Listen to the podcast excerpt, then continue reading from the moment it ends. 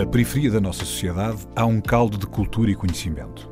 O que há de único no nosso país, para além da nossa geografia, da nossa história e das nossas pessoas, é o número de possibilidades que tem. A nossa diversidade e o conjunto de conhecimento que ela contém é a nossa maior riqueza. Um saber que não vem nos livros e um querer que vem de dentro. A Antena 1 entra agora na Cidade Invisível, um sítio que está mesmo à nossa frente, mas normalmente passamos-lhe ao lado.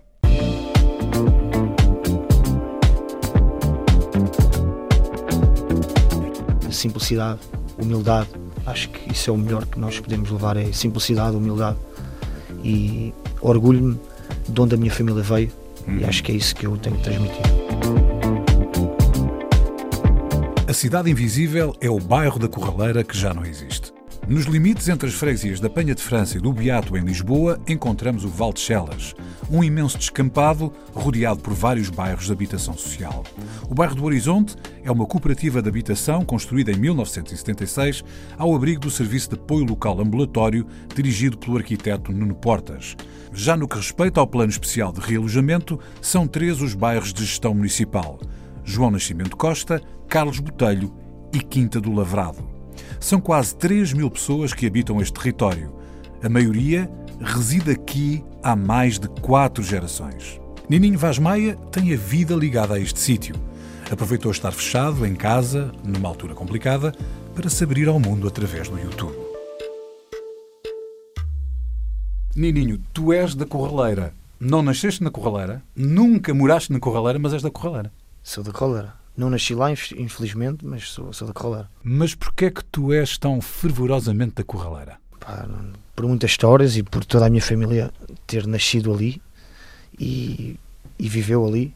Então, por isso, sempre fiquei com esse peixinho de queria muito ter, ter nascido lá e vivido lá. Era uma vivência de bairro muito especial. Tu depois acabaste mesmo por frequentar muito a Corraleira, a tua Sim, família depois lá. brinquei lá e andei lá na escola. E... É, um- é um, é um bairro mítico. O António, que no trabalho dele tem acompanhado bastante a vivência do bairro e agora do- da sequência da vivência do bairro, depois do realojamento. eh, o bairro tem uma série de, de facetas mitológicas, por exemplo, há o grande incêndio da Corraleira, que eu, que, segundo sei, foi numa, numa oficina de um familiar teu que se iniciou avô. incêndio. E porquê é que esta mítica toda da, da Corraleira? António, se calhar tu podes um bocadinho também ajudar aqui nesta a Não, completar. não, um eu sou entrevistador. Mas perguntar ao Nininho o que é que isso significa crescer na coleira, no sentido da tua vida. Crescer lá, o que é que significa, o que é que te deu Toda a alegrias, Toda a, tristezas. gente, toda a gente diria que, que, que era um bairro eh, era um bairro de barracas ou um bairro e, e afinal se calhar não é bem isso é outra coisa não é muito mais, muito mais que um bairro, muito mais que barracas. Ah, para mim, transmite-me simplicidade, humildade e, e levo isso para o resto da minha vida, porque acho que isso é o melhor que nós podemos levar, é simplicidade, humildade e orgulho-me de, de onde a minha família veio e Uhum. acho que é isso que eu tenho que transmitir. as pessoas que viviam na- na- no bairro tinham uma grande solidariedade entre elas Muito.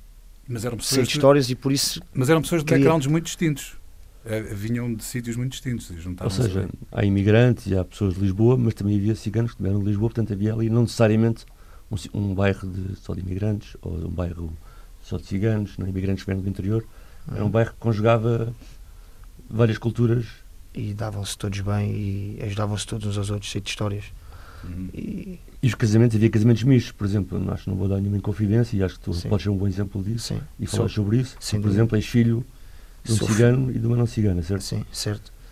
Eh, é isso mesmo. Ehm, sou, sou filho de, de- O meu pai é cigano, a minha mãe não é. E estão juntos desde os 11 anos. Ainda hoje estão juntos. Eh, são, são os dois de famílias muito grandes, 20 famílias muito grandes. Minha mãe tem 11 irmãos, o meu pai tem 10. Por isso acho que imaginamos. O teu pai e a tua mãe conheceram-se na Corraleira? Sim, eram, eram dali. Porta com foi porta. pacífica a relação desde o início, bem aceito pela família? Foi porque foi desde, desde pequenos e também não sei a história toda, mas sim, foi. E juntaram-se muito cedo. E até há mais casos desse Ah. grupo de famílias Sim, de irmãos do teu pai que casaram com irmãos Foi. da tua mãe. sim. O meu tio casou com a minha tia. É exceção esses eh, casamentos eh, mistos ou é hoje em dia é perfeitamente aceito na, na comunidade Não, cigana? não é, não é, Ainda não é. não é muito aceito, não é muito aceito. uh, e não é aceite mais a parte de se for a mulher cigana. Mas com o tempo, com o tempo isto já está cada vez é mais natural, mas não, não é natural. Interrompemos agora aqui um, um bocadinho a conversa com o Nininho, porque, António, tu investigaste a história dos ciganos em Lisboa. Queres falar um bocadinho sobre isso? Sim, há um, um, uma espécie de consenso geral de olhar para os maias e para os ciganos em geral como nómadas e a família do Nininho acaba por tratar e mostrar exatamente que, se calhar, são os lisboetas mais antigos que vamos conhecer, não é? Portanto, eles, eles vêm do cruzamento dos famílias, uma do António Manuel Botas, que era diretor da Praça de Torres do Campo Santana, uhum. antes ainda do, do, Campo Pequeno, e de uma família, de um senhor, que era o António Maia de Sevilha, que fugiu de Sevilha eh, dois, dois, anos de 1800, portanto no fim do século XVIII, porque houve uma grande purga contra os ciganos em Espanha. E, portanto, os filhos deste António Maia de Sevilha e as filhas deste Manuel Botas acabaram por fazer a descendência do, do que agora é a família do Ninho, dos maias que conhecemos de Lisboa. E o que é curioso é que eles viviam muito perto do centro. Por exemplo, o, o Manuel António Borges esteve envolvido, cantava fado com a Severa, portanto, para se ver a profundidade de, na história de Lisboa que eles têm. E tinham, normalmente moravam perto do centro, perto ali em redor da Almirante Reis, mas mais na parte mais central da avenida, porque negociavam cavalos exatamente para as corridas de touros do Campo Santana. E, portanto, se nós analisarmos, através da tradição oral de que eles falam da sua história, algumas personagens, o Nininho falou delas, e se olharmos, por exemplo, se formos ao cemitério de Alto São João retirar as certidões de óbito da família dele, uhum. o que se vê e é curioso é que a cada década que morre alguém dos seus ascendentes, eles quase que sobem um quarteirão na cidade. Portanto, eles começam. Temos registros de moradas no, no beco do Petinguim, que é ali ao pé do Lago Santa Bárbara, depois da Rua de Arroios, depois na calçada do Poço dos Mouros, que sobe para Paiva Coceiro, depois no Pátio Padeiro, que já não existe, que é onde é agora Paiva Coceiro, e depois, a partir da década de 20, do século XX, já começa a haver registros dentro da Corraleira. Portanto, eles estavam aí para, para a periferia da cidade? E eu acompanhando a periferia? Sim, no fundo, com a construção desta Lisboa das Avenidas Novas, dos planos do Ressano Garcia e do Duarte Pacheco, à medida que os prédios de rendimento foram sendo construídos ao longo das avenidas, quase que eles não tinham direito a esse espaço, né? portanto eles iam quarteirão a quarteirão até chegarem de facto às traseiras do cemitério onde se instalou a corraleira. Voltamos à conversa com o. Nininho, enquanto eras uh, criança, um, o que é que vocês, como é que era o vosso dia a dia? Os vossos pais estavam sempre lá? Vocês estavam, estavam o dia inteiro sozinhos? Uh, havia uh, escolas, uh, animadores para tomar conta de vocês e vos guiar? Como é que era a vossa vida como crianças? É engraçada essa pergunta porque agora nos últimos dias tenho falado muito com meus tios e com a, com a minha irmã sobre os nossos tempos antigos, que não tem nada a ver com os nossos filhos e que tudo tinha muito mais sabor, tínhamos sempre alguma coisa para brincar, os carrinhos de esfera, ou a gente até com um monte de canas a gente brincava agarrámos num caixote e mandámos para ali abaixo. Uh, muita coisa era totalmente diferente. Olha, como é que era a, tua, a, a, vossa relação e a tua relação também com o, com o, com o resto da cidade, com o que estava à volta? Que era perto da Fonte Luminosa, não é? O bairro das, das traseiras da Fonte Luminosa. Sim. Eh, muito perto do, do, do Instituto Superior Técnico. De Soares. Muito, sim, muito sim, perto do quase do centro do coração da cidade. Como é que era a vossa, a vossa relação com, com, com o resto da cidade? Eu não, é difícil falar sobre isso porque éramos miúdos e, e estávamos muito ali fechados. A gente tinha tudo para brincar e não saímos ali, os nossos pais também não deixavam. Uh, depois, um bocadinho mais velhos, começámos a ir, mais velhos, não, miúdos, começámos a ir. O único sítio que a gente ia era para, para Alameda, era o nosso sítio preferido, onde aprendi a nadar. Engraçado. Alameda, piscina municipal da Alameda. Onde aprendi a nadar. Fonte Luminosa. Fonte Luminosa, exatamente. Uh, Olha, mas uh, diz-me uma coisa. Portanto, não havia uma, esse itinerário de ir para a cidade sozinho, mas o teu espaço de brincadeira era a corraleira inteira e, portanto, vocês podiam estar sozinhos que o bairro em si, mesmo que não fossem os teus pais, os teus familiares, tomavam conta de vocês? Podíamos estar sozinhos, a gente ia para as quintas brincar, nunca, nunca tínhamos perigo de nada, não era como hoje. Olha, e, e a corraleira também tem um lado B, ou seja, tem esse lado que estás a, ainda bem a, a falar melhor, te inspirou, mas também teve, infelizmente, uma série de questões que empurraram as pessoas para determinado tipo de caminhos. Não é? Sim. Uh, tens memória disso? Um bocadinho como tudo, sim, tenho, tenho memória disso. Mas assim consegues guardar melhor as memórias de humildade, de união? Sem dúvida, sem dúvida alguma. Quando tu entraste na música, a primeira coisa que nós conhecemos tua de música é, é curiosa uh, no sentido de que é um aproveitamento de uma situação negativa. Penso que será até por isso que o, que o António estava a direcionar a conversa neste sentido. Tu apareceste num vídeo no, no, no YouTube, vamos ouvir daqui a pouco já a canção. Sim, sim. Apareceste num vídeo uh, no YouTube onde estavas com pulseira eletrónica a, a, a, cantar uma canção que foi a primeira sim. canção que toda a gente conheceu tua. Verdade. Acho que é mais singelo do que isso, porque ele aparece de pulseira eletrónica e de cuecas, basicamente. Não é cuecas, nada, é mentira. Isso ajuda a criar todo um mito. Não, é? não estava de calções, estava de calções. Estava em casa, estava calor. Não eram umas cuecas. Não, não era. Queres, não era. queres contar um bocadinho? Não, se calhar não é tão importante a história de como é que ficaste com a pulseira Sim. eletrónica, mas eh, se quiseres contá-la, obviamente, estás à vontade. Não nada demais. Uh, mas uh, uh, o, porquê é que tiveste essa ideia? O que é que, porquê é que aquilo aconteceu? Uh porque o destino quis, porque Deus, porque Deus quis. Acho que é assim que eu mato a minha cabeça a pensar. Uh, e em relação à pulseira, acho que há males que vêm por bem. Uh, e aquilo aconteceu natural, estava com uma melodia na cabeça, porque tinha, tinha ouvido o meu primo cantar, minha família, todos nós cantamos.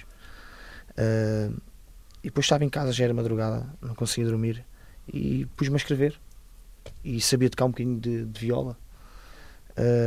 E saiu-me aquela música e a música foi para o YouTube, não fui eu que pus, foi uma prima, sem eu saber. E aquilo começou a gerar, a gerar milhares e milhares e agora já vai com 2 milhões, acho eu. Uh, e depois aí os comentários deram-me força para pedir-me mais música, mais música.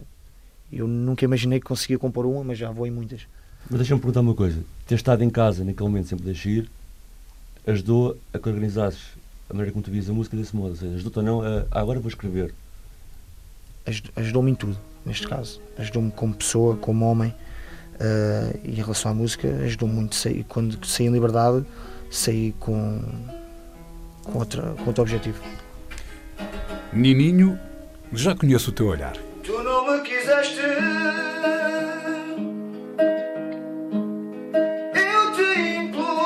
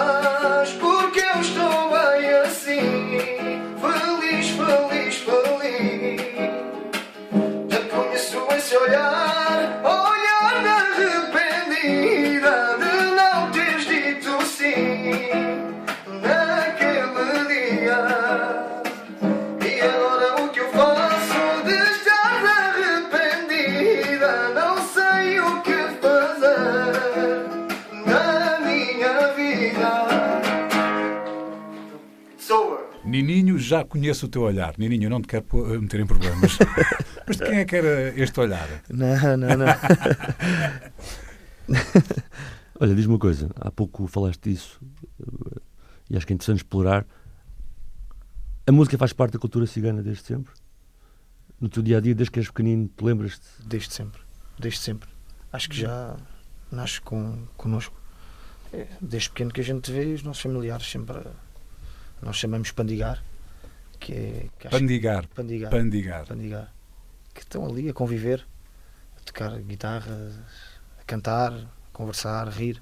Acho que isso é das coisas mais importantes da nossa cultura porque eu olho à minha volta hoje em dia e cada vez se vê menos isso em todas as culturas, por causa dos telemóveis ou por causa estamos a perder essa. E acho Portanto, que é um isso espaço de sociabilidade também, um espaço de encontro, de estar junto, de partilhar. Momentos Também bonitos. sentes que, hum, que este impacto das, das novas tecnologias e gadgets, etc., Uhum. também, hum, mesmo dentro da comunidade cigana, também está a roubar um bocado essa genuinidade e essa espontaneidade com que a Também, música era também, vivida? também. Ainda já existem pessoas antigas e que estamos ali a pandigar, neste caso, e que já existem muitos miúdos e também muitos homens, eh, só com o telemóvel ou fazer direto. Ou... E acho que aquilo é para. Temos que esta, É esta, esta tradição que sempre houve de passada de, de pais para filhos, de cantar, pegar Anos as e anos e guitarras, anos. e anos. temos que se perca nas próximas gerações? Não, não se perde. Ok. Isso não se perde. E Impossível. como é que tu pegaste nisso e transformaste isso na tua música? Eh, evolução, chama isso evolução. Porque a tua música às vezes mistura algumas coisas, nós vamos daqui a pouco. E cada vez lá, mas- mais. Sim, depois chegamos lá. Mas sim, eh, também tem a ver com a minha mistura. Tem, tem a ver com a minha mistura de, da minha mãe não, não ser cigana. Eu não, não consigo eh, dizer o meu estilo musical. Eu consigo cantar tudo, acho eu. Não, não adapto-me a qualquer estilo. E é isso que eu quero, é isso que, como músico, quero crescer cada vez mais e, e revolucionar a música cigana. Tu, está a como é que- acontecer. tu que, que- que músicas é que ouvias? Eh, Era na rádio? Era a tua mãe sempre- a cantar? Os teus pais diziam-te, olha, ouvi isto? Eh, Não, não, sempre ouvi tudo, eh, desde miúdo, sempre andei a cantar na rua, sempre cantei. Nunca, nunca, foi, nunca foi incutido nenhum, nenhum estilo musical, foi, foi de mim. Mas, eh, há sempre qualquer- cantei só cigano. Eh, mas com o crescimento tenho, tenho despertado muita, muita coisa em mim e o meu objetivo é evoluir e revolucionar a música cigana. A qualquer outro músico, uma pergunta quase clichê é quais são as tuas influências? Ah, no caso de Nininho Vaz Maia, as influências são, não é só a música flamenca, não, e, o, e, o- e, o- e- a música cigana, há mais influências. Hum, Passadas talvez pela tua mãe por não, não cigana, uma- a, família, a parte da tua família não cigana? Não, como disse, acho que cresceu de mim as influências é, é escutar o máximo. Uh, te- tenho, tenho ouvido muito o estilo espanhol, é onde já, a música já está mais evoluída e, e isso desperta muita coisa. Mas olha, diz-me uma coisa. Naquele dia era de madrugada, a tua prima pôs aquilo no YouTube. Entretanto, o que é que aconteceu depois? Ficaste de pulseira mais uns tempos, fizeste mais composições. Quando saíste, como é que foi? Tornaste música na tua cabeça?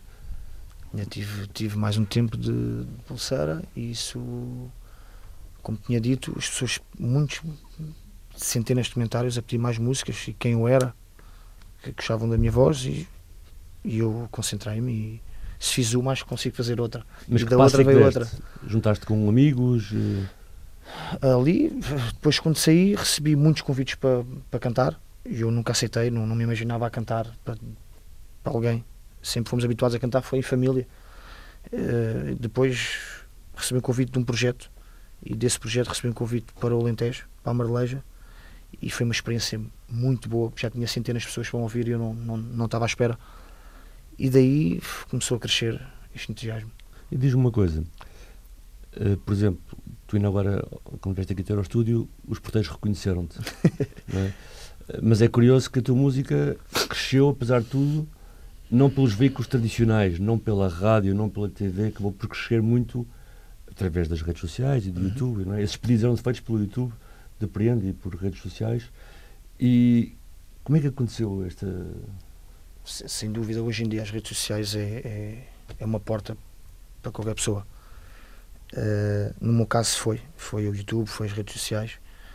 Ehm, a minha música, lá está, se calhar pelo meu estilo musical. Eu canto cigano, ponto. Mas tenho outros estilos eh, que eu misturo com música cigana. E como isso é novo, é um estilo novo em Portugal, as pessoas começaram a gostar de ouvir e isso tem atravessado muita, muita, muita gente. Eh, não falo só em Portugal, falo em toda a parte do mundo, eu recebo mensagens. Diz- Diz-me uma coisa, ah, já, já, já podemos dizer que já tens uma carreira longa, 4, 5 anos, Sim. é? Com algumas paragens eh, e nunca levei. Tão a sério como agora. Tive é? se calhar dois, três anos a divertir-me apenas. A andar por Portugal inteiro com experiências ótimas, a conhecer eh, ótimas pessoas. E, eh, E agora sinto a levar a sério a coisa de, de um ano. E explica-me, tentaste fazer o circuito normal que um músico faz, de arranjar um manager, um agente, uma editora, não... É curioso, mas não. quiseste não, saber era essa a disso? minha. Não, Achas que há não outro quis. caminho a fazer em que não necessitas dessa estrutura que quase todos os músicos precisam? Na altura não, não pensava nisso e não, só queria me divertir. Uh, agora sim, penso que as coisas estão a tornar-se muito sérias. Uh, tenho muita música para lançar. Uh, tenho um manager, tenho, tenho, que é um, um grande amigo meu que, que me ajuda muito e que posso dizer que se calhar hoje ainda estou na música porque ele nunca me deixou de assistir. Olha, e diz-me uma coisa, tu circulaste pelo país, deste concertos em montes de sítios, foste recebido pelo maior número variado de pessoas, de vários backgrounds, mas ainda assim já tiveste, sentiste na pele, apesar de seres conhecido e isso fazer atravessar fronteiras. Já sentiste na pele enquanto músico a parte de, uh, o, o, discriminação por ser chegando? Já, já aconteceu, sim, já aconteceu. E de que modo? De modo uh, aí cantar uma discoteca e não, não quererem fazer o evento porque era cigano. Uh, porque se calhar ia muitos ciganos. Mas, mas já me tinham convidado. Ou seja. E já sabiam o que era? Já, se, se, estão a convidar o cigano, eu vou cantar música cigana. E se, se eu vou cantar normal e de ciganos. Mas depois com problemas de segurança, lá com o dono daquilo, dono da casa, uh, não quiseram fazer o, o, evento. E já estava lotado ao segundo dia. Já estava, não sei, aquela que leva para aí mil e tal pessoas. E ao segundo dia já estava tudo cheio. E então, pronto, mas já, já, já passou, faz parte. Isso dá-me. Eu sou uma pessoa que. Não, isso isso faz-me criar. dá-me força, faz-me criar objetivos. Dá-me cada vez mais força. E tem acontecido cada vez mais isso, mas isso a mim dá-me dá força para ir mais. A próxima pergunta que tu vou fazer, se calhar também é sobre uma coisa que dá força. Quem é que é o Cristiano e a Ionara? Quem é que são? O Cristiano, são meus filhos, são, são tudo o que eu tenho. E tu fizeste uma música para eles? Fiz. É isso que vamos ouvir agora. Obrigado. Esta canção que eu fiz estava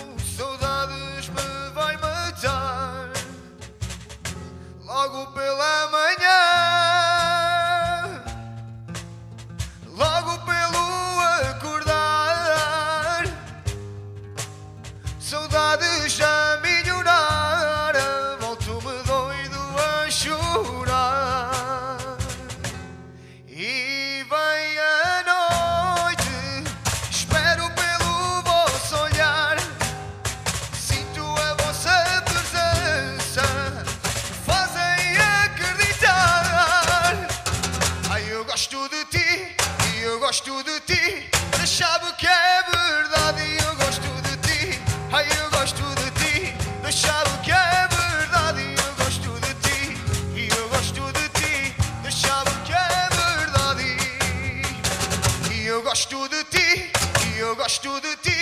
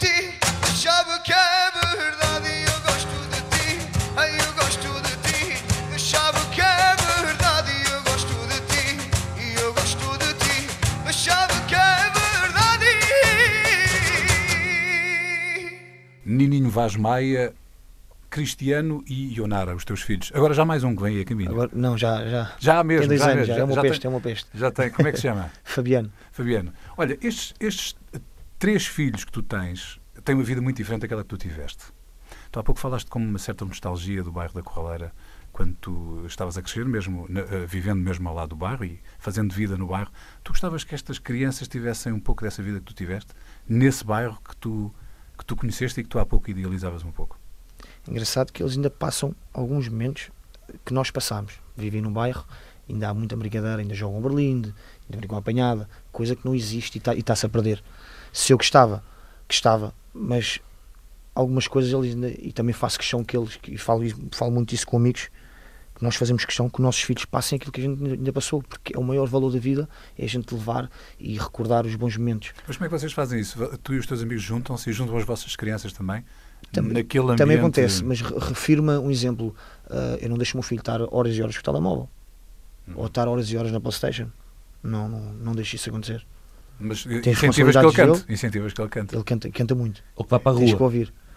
Ah, Sim, mas eu incentivas, ince- tirando o incentivo- telemóvel e o incentivo que à ele- Playstation, manda-lo para a rua, não é? Ele vai para a rua brincar. Porque existe, também existe, eh, todos os miúdos ali do bairro também pensam assim, ainda gostam de, da bicicleta, ainda gostam de, de- da apanhada, gostam de, do berlinde, gostam de muita coisa que nós gostávamos. Só não existe é aquelas terras, agora cada vez há mais prédios, onde nós podíamos fazer mais brincadeiras, mas ainda tem muita coisa que nós passamos. Olha, Nininho, tu há pouco estavas a falar eh, de, de algumas questões que tiveste mesmo eh, em algumas discotecas onde tiveste alguma dificuldade em atuar porque eras cigano e porque havia a possibilidade de se causar ali algum, alguma questão, porque a comunidade cigana poderia ir lá e causar algum desacato. Eh, Como é que tem progredido a tua carreira eh, a esse nível? Tu começaste por fazer um circuito de discotecas, Uhum. fizeste alguns com mil pessoas, 500 pessoas, mil e, mil e poucas, três mil. Mas, Ahm, e, e depois como é que isso progrediu? Tu, tu neste momento estás a, a construir uma nova fase da tua carreira, não é? Uhum. Como, é que, como é que isso foi tudo evoluindo? Com quem é, com quem, a quem é que te juntaste? A de músicos? eh, E o que é que tu estás Uhum. a planear agora fazer eh, já proximamente? Obrigado por essa pergunta, porque queria falar muito sobre isso. Ahm, como disse, comecei simples e porque gostava de cantar. Ah, aconteceu esses, esses maus momentos de, por ser cigano, não me queriam lá. Isso depois mudou, mudou completamente, porque começaram a ver que se uma discoteca levasse mil pessoas, eu punha lá as mil pessoas. Ah, tive em discotecas que, que pus 1700 pessoas e por aí. Já cantei também em Polentejo, em, em feiras, que estava a mais de duas ou três mil pessoas. Ah, em relação como, eu, como, eu- como é que eu penso progredir e como é que está a progredir a minha música, é simples. Ah, eu fui, eu caí, por assim dizer, ah, na Red Moja, que é uma produtora muito boa, onde criei um grande laço de amizade e que me tem ajudado muito. Era isso que eu precisava para evoluir a música cigana. Mas E espera, desculpa, na primeira fase tu fazias sozinho, com pessoas da tua família, com músicos que na vocês... primeira fase era que se era- conheciam era do bairro, digamos assim, com não é? um, um primo e com dois primos, por assim dizer. Ok. Um to- um toca guitarra e estão toca contigo, carrom. ainda estão contigo. E vão ficar comigo. Ok, eles ainda estão contigo. Agora Sim. começaram a juntar peças Agora de fora o dessa vossa comunidade, não é? que era produzir a nossa música Ok. e misturar outros estilos. Portanto, tiveram que sair do bairro para arranjar alguém que tenha os meios de produção para vos acrescentar Uhum. coisas novas que vocês no bairro não conseguiram arranjar. Não. Demorou algum tempo, demorou anos. Tive outras experiências, boas e más, onde construí outras músicas com outros produtores, mas faltava sempre aquilo que eu sabia que aquilo é que ia me fazer evoluir e que abrir muitas portas e, e ganhar outro público. Que é isso que eu quero. A minha luta é ser que a música cigana seja ouvida, primeiro de tudo, como música, porque a música cigana é música.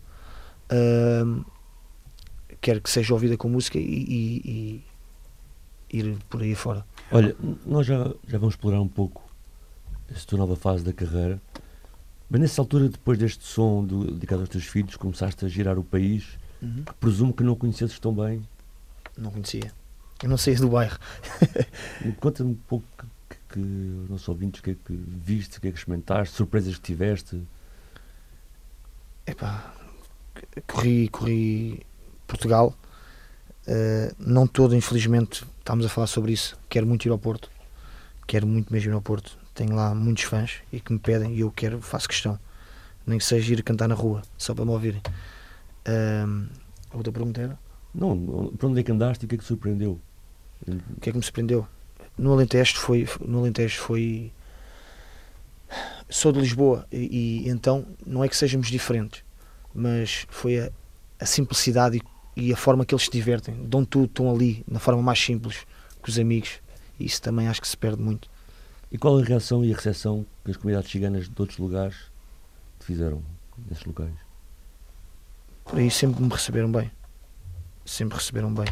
Uh, depois das músicas já com, com mais mistura, aí existem algumas críticas, mas isso faz parte. Se não houver críticas, não. Tu, tu tens estado sempre a falar da música cigana, que tu queres passar a música cigana para um novo nível. Uh, já há algumas críticas porque tu estás a inovar, Uhum. mas, mas Lisboa, neste momento, também é um, é um bocadinho um caldo de culturas onde as coisas se misturam e Sem a música cigana não, não, não está sozinha, não é? E tu próprio, eh, aliás, é o que vamos ouvir agora de seguida, e depois vamos, vamos eh, falar um bocadinho contigo sobre isso.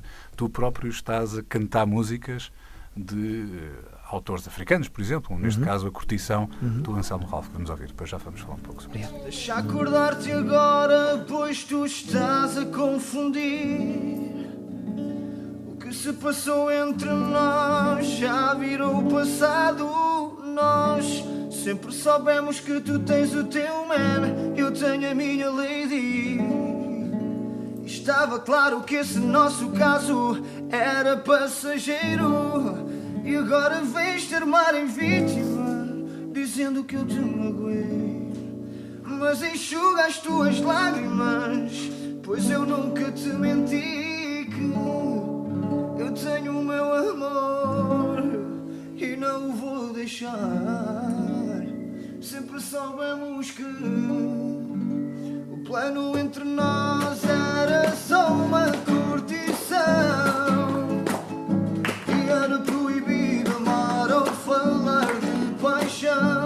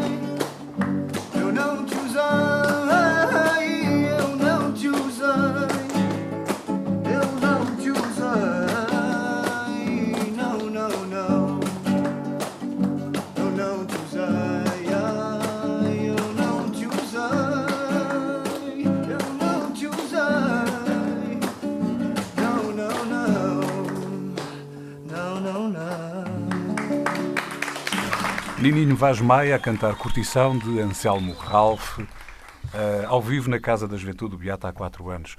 Eh, Nininho, eh, música cigana, kizomba, fado, músicas de Lisboa mornas, coladeiras, rap, hip hop, dança. Lisboa é assim uma coisa a ferver.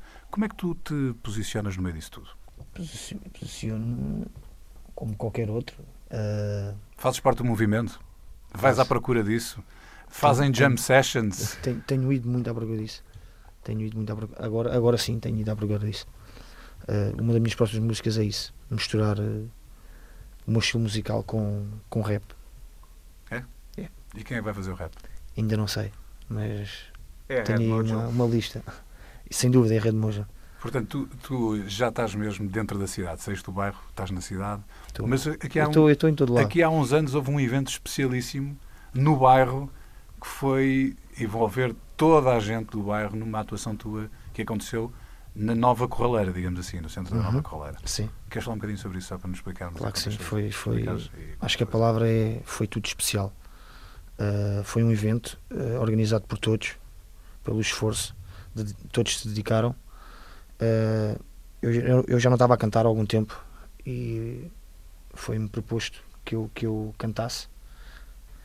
Eu aceitei porque é o meu bairro, porque é o meu projeto onde eu cresci. Tenho imenso orgulho disso. Uh, e aquilo gerou muito mais que isso. Uh, o cartaz começou a ser espalhado por toda a parte, com a ajuda também do, do ator Pedro Barroso, que é um grande amigo meu. Um, e no dia que eu. Que, e no meu dia de cantar, aquilo acho que estava lá cerca de 4 mil pessoas, 3 mil pessoas. Foi assim uma coisa magnífica, foi, foi mágico. Olha, e nessa continuidade, quem é o teu público? Que é o meu público. Quando tu tocas, por exemplo, aqui na Grande Lisboa, quem é que vai? Não dá para definir. O meu público é, é incrível porque cada vez tenho mais culturas a seguirem. Ahm, quero falar de uma cultura que para mim, a mim dá muito prazer, que é a cultura africana, que, onde, onde se diz que, que se dão mal com, com a cultura cigana. E para mim isso é tudo mentira. Ah, e é interessante porque cada dia, cada dia que passava eu ia cantar a um espaço novo e cada vez tinha mais, Uhum. tinha mais neste caso africanos a, a- e recebo, recebo muitas mensagens de carinho, me- eh, vídeos dos filhos em casa e da família a dançarem a minha música, música cigana.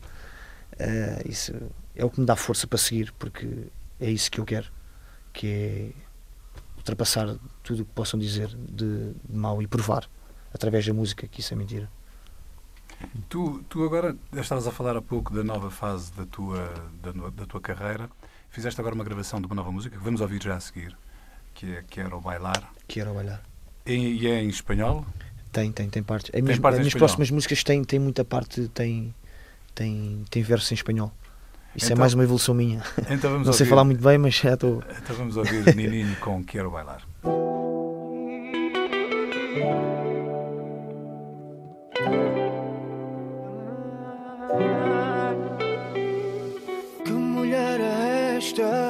que acabou de entrar? Com esse teu jeito já me estás a provocar. Esta mulher é um perigo, e te camelo, sabes disso. Mas eu sou como tu, só me quero divertir e quero bailar, quero bailar, quero bailar contigo, quero bailar. Quiero bailar, quiero bailar, quiero bailar contigo una vez más. Y no há, não há, não há,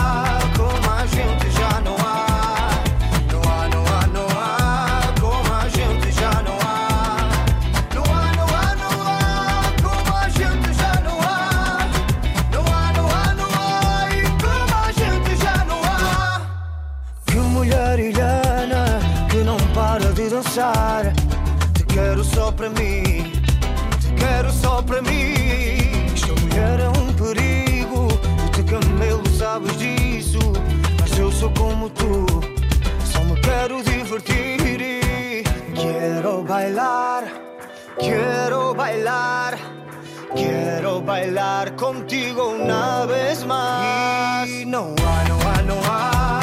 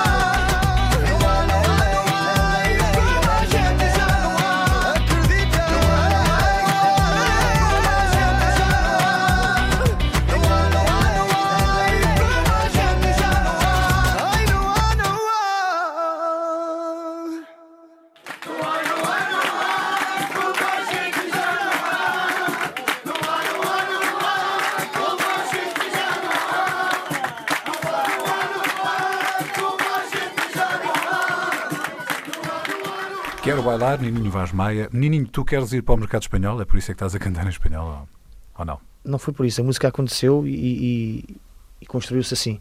Mas quero, quero, quero chegar lá e acho que vou chegar lá. Estas, Cada vez sou mais perto. estas eh, músicas novas todas, como estavas há pouco a dizer, são todas um As bocadinho próximas a, a buscar duas, três, ao- ao coisa Uh, lá. tenho, tenho muito verso e uma toda em espanhol. Sim. E a produção agora já é muito distinta da outra, da- da- das outras que tínhamos ouvido antes, não é? Isto já é uma produção muito, mais Isto é- séria. Já é produção a séria.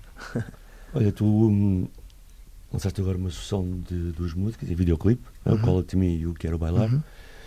e eu não deixei de reparar que, ou seja, aparentemente as pessoas podem ser induzidas a pensar que a mensagem, e é de facto, mensagem de dança e de amor, mas em ambos os eh, videoclipes tu apareces sempre como um rapaz humilde que ultrapassa as circunstâncias de quem é mais abonado, por assim dizer, e acabas por ser tu, não é? Portanto, no primeiro, no primeiro vídeo tu és o ele mais fraco, aparentemente, da relação com aquela mulher, e no segundo vídeo aparece uma bailarina a dançar num sítio onde tu és uma pessoa que limpa esse sítio. Uhum. Eh, Que mensagem transmites com estas.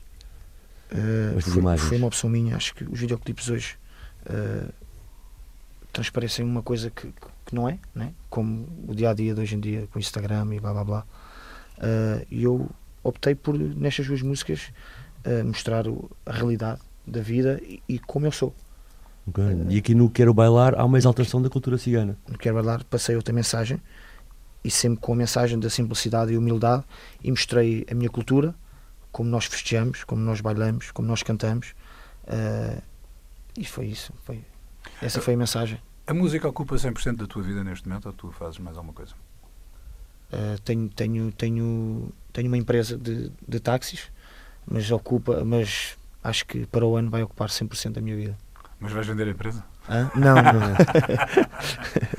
Nininho, resiliência foi o que nós sentimos ao longo de toda esta entrevista. Tem sido a solução para andares para a frente. Agora diz-me, se não fosse esta cultura mestiça, mãe não cigana, pai cigano, e este crescimento no ambiente da Corraleira, hoje teríamos o Maia ou o Nininho Vaz Maia?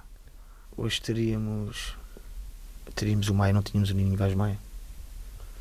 Se não fosse essa mistura, não. Acho que não, não tinhas de pensar, não tinha esta forma de ver, de ver, de ver a vida, de ver a música.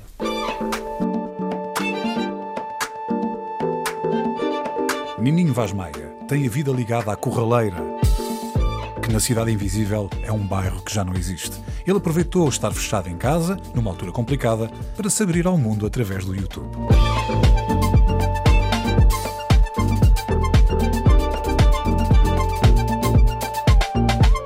Cidade Invisível. Um programa de António Brito Guterres, João Pedro Galvez e Sérgio Noronha, com produção de António Santos. Também disponível em podcast e nas aplicações RTP Play. Disse para parares, mas não consigo deixar de pensar nos teus lábios colados aos meus, no teu corpo suado como o meu. Agora não sei o que dizer, olhar para o sofá e não consigo entender este vazio que mora cá dentro. Cola-te a mim de novo.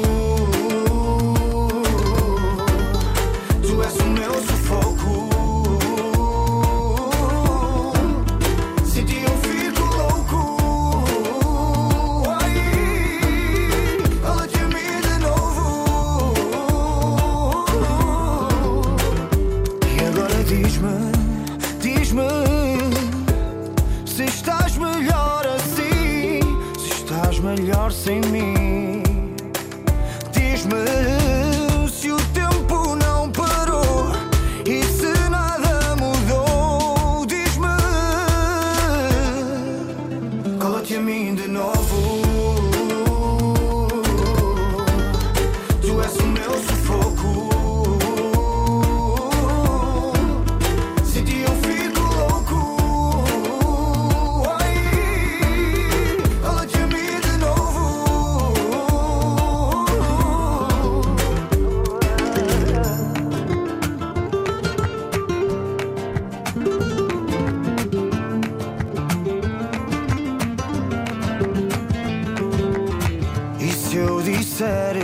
Sem ti não aguento mais?